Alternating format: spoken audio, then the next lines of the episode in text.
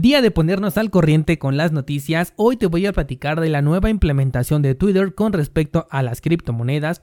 Atención si quieres hacer staking con Ethereum 2.0 porque se abren dos nuevas posibilidades. Por ahí en el grupo de Discord vi un par de personas preguntando al respecto, así que esto les puede ser de interés.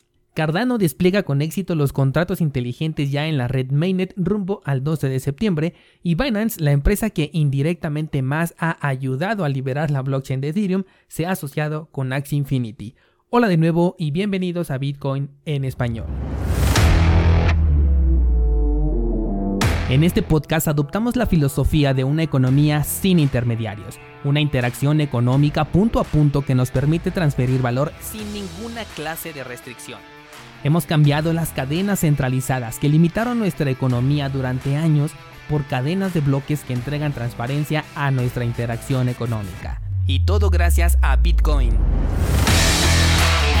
Te doy la bienvenida a Bitcoin en español, un espacio donde somos libres, somos soberanos, pero sobre todo somos descentralizados. Descentralizados, tuvimos un buen día ayer en el mercado cripto, algunas altcoins con movimientos considerables, como por ejemplo IOTA, que llegó a 1.5 dólares y de la que me acabo de dar cuenta de una oportunidad que me he perdido y que hubiera sido excelente compartírselas, pero bueno, así pasa cuando te distraes un momento en el mundo cripto. Bitcoin por su lado regresó a los 50 mil dólares, aunque atención, porque no ha confirmado todavía el movimiento, aún sigue por debajo del máximo más reciente alcanzado, por lo que no hay señal de superación de los 50 mil todavía. Ethereum también tuvo un movimiento importante, Solana, en fin, el mercado cripto está despertando, pero quiero como siempre regresarte los pies a la tierra y recordarte que si Bitcoin se desplomara en este momento, se llevaría consigo a todo el mercado cripto. Hace poco un descentralizado me comentaba que primero las altcoins empiezan a subir y posteriormente vemos que lo hace Bitcoin. Esto no es una regla, sino algo que puede ocurrir de una manera o al revés, por lo que siempre tendrás el 50% de probabilidades de que así sea. Si recuerdas, el mercado alcista de hecho no comenzó con las altcoins, sino al revés, comenzó con Bitcoin y las altcoins no paraban de depreciarse durante un buen rato. En este momento parece que las altcoins están tomando la iniciativa y la delantera, pero siempre van a responder a lo que haga Bitcoin y si éste decide, por así decirlo, desplomarse, ninguna criptomoneda opondrá resistencia. Y para evidencia, checa en el gráfico lo ocurrido el día 12 de marzo en la criptomoneda que tú quieras. Por otro lado, las comisiones de Ethereum se han incrementado bastante, esto seguramente por la fiebre de los criptojuegos, aunque varios de ellos están corriendo en otras redes. De hecho, les comentaba en el grupo de Discord que estaría interesante darle seguimiento, no invertir, sino seguimiento al criptojuego que sea líder en cada una de las diferentes blockchains. Sería algo interesante hacer esto y probablemente lo haga. Y hablando de congestiones, la red de Binance Smart Chain también se congestionó debido a las transacciones hechas por aquellos que reclamaron ayer su PBU. Aquí los números son muy diferentes, no estoy hablando de una congestión como la de Ethereum, porque esta red pues sí soporta un poquito más de transacciones, es más rápida y económica, pero pudimos ver cómo las comisiones que antes eran de milésimas de centavo ahora fueron tan solo décimas y eso ya habla de un incremento considerable. Recuerda que la red de Binance tampoco es escalable y tiene el mismo problema que Ethereum de que con una saturación de proyectos en su red también podría colapsar. De hecho, es uno de los puntos por los que los desarrolladores de Plants vs. Undead dijeron estar desarrollando su propia blockchain, pues saben que la red de Binance no es suficiente para lo que tienen en mente si es que en algún momento consiguen salir del bache en el que se encuentran. Vámonos con las noticias y comienzo con Twitter, y es que se ha confirmado a través de un jefe de producto que la plataforma permitirá enviar y recibir propinas en Lightning Network. Bueno, el hecho de que sea en Lightning Network no está 100% confirmado, pero todo apunta hacia ello. Esto porque Jack ha sido un maximalista a Bitcoin y en la publicación el jefe de producto puso un rayito, símbolo que puede hacer referencia a Lightning Network.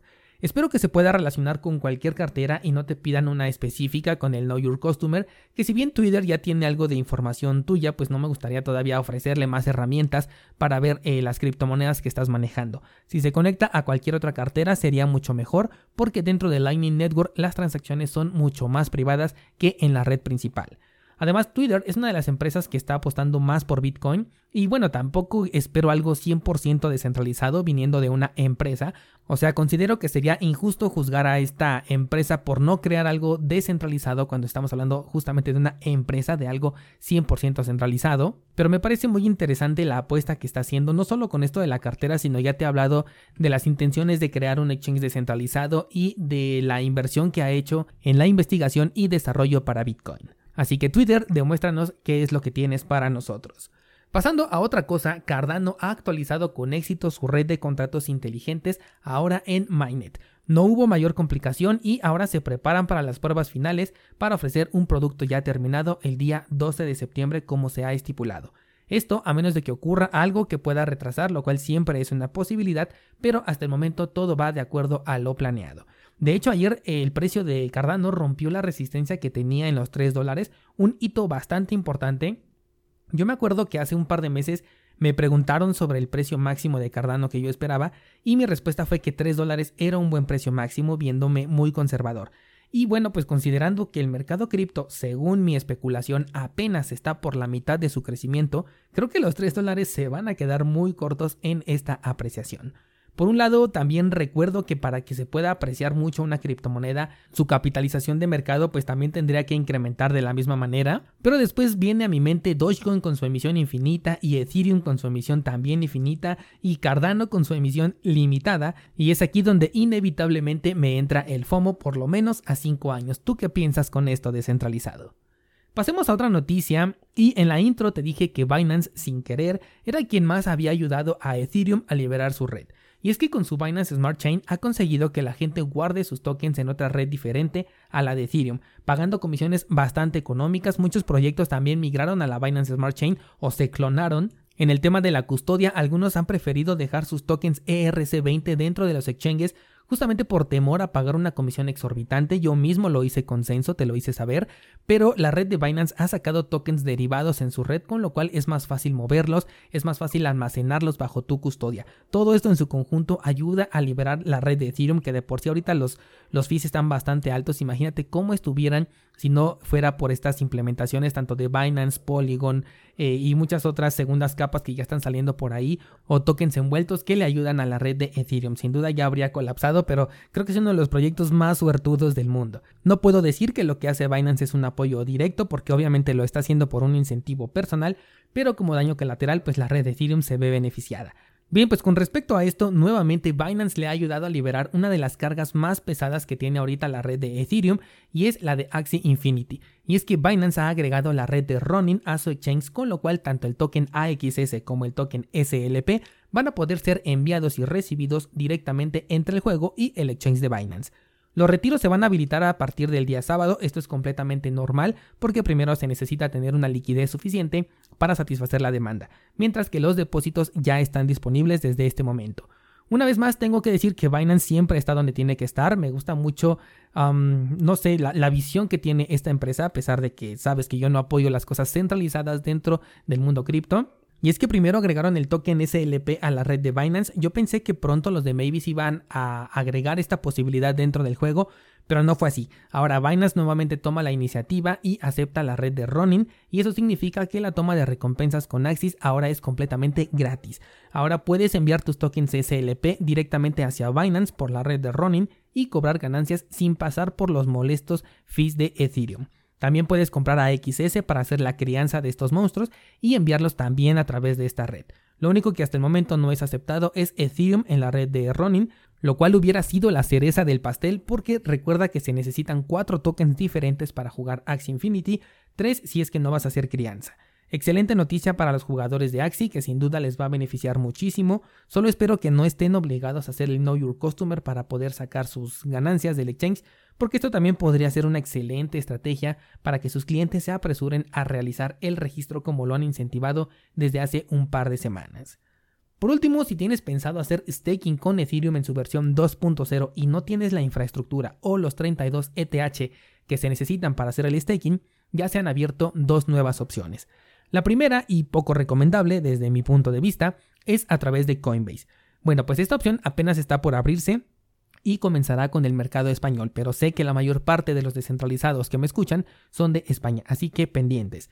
La empresa ofrecerá el 5% de retorno y no hay un mínimo de depósito para participar. Coinbase, al ser un servicio centralizado, adquiere el control de tu CTH, por lo que solamente basta con juntar la cantidad necesaria para abrir un nuevo staking o simplemente incrementar los fondos de los que ya tiene. No se ha dicho nada de si podrás retirar tus fondos. Recuerda que el staking de Ethereum en su forma nativa significa perder la custodia de tus criptomonedas de forma voluntaria y por tiempo indefinido. Pero algunos intermediarios han hecho esto más digerible, por ahora Coinbase no ha explicado esta parte. La otra opción, y la veo más recomendable, es a través de la aplicación Lidio, la cual ahora ya puedes instalar directamente en tu cartera Ledger desde la aplicación de Ledger Live. Puedes utilizarlo junto con el servicio descentralizado de Lidio.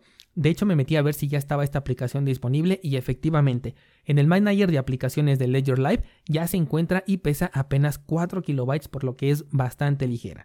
Ahora, con este protocolo descentralizado sí vas a poder recuperar tu liquidez en cualquier momento es decir, que puedes sacar tus criptomonedas. Esto lo consiguen gracias a que por cada ETH depositado vas a recibir una cantidad uno a uno de un Ethereum envuelto. Estoy hablando de un token derivado que está respaldado en el Ethereum que tú depositaste y que está replicando su valor. O sea, tú depositas ETH y después de tres meses, por ejemplo, decides retirarlo, pues lo que va a pasar es que se te va a entregar una cantidad igual, pero en Ethereum envuelto, ya no en Ethereum original. Pero bueno, pues la gran ventaja es que esto lo puedes retirar, lo puedes intercambiar, por ejemplo, en Uniswap, por lo que tú quieras, recuperando tu liquidez al instante. Incluso podrías convertir ese ETH envuelto a ETH real y de esta forma recuperas tu Ethereum original.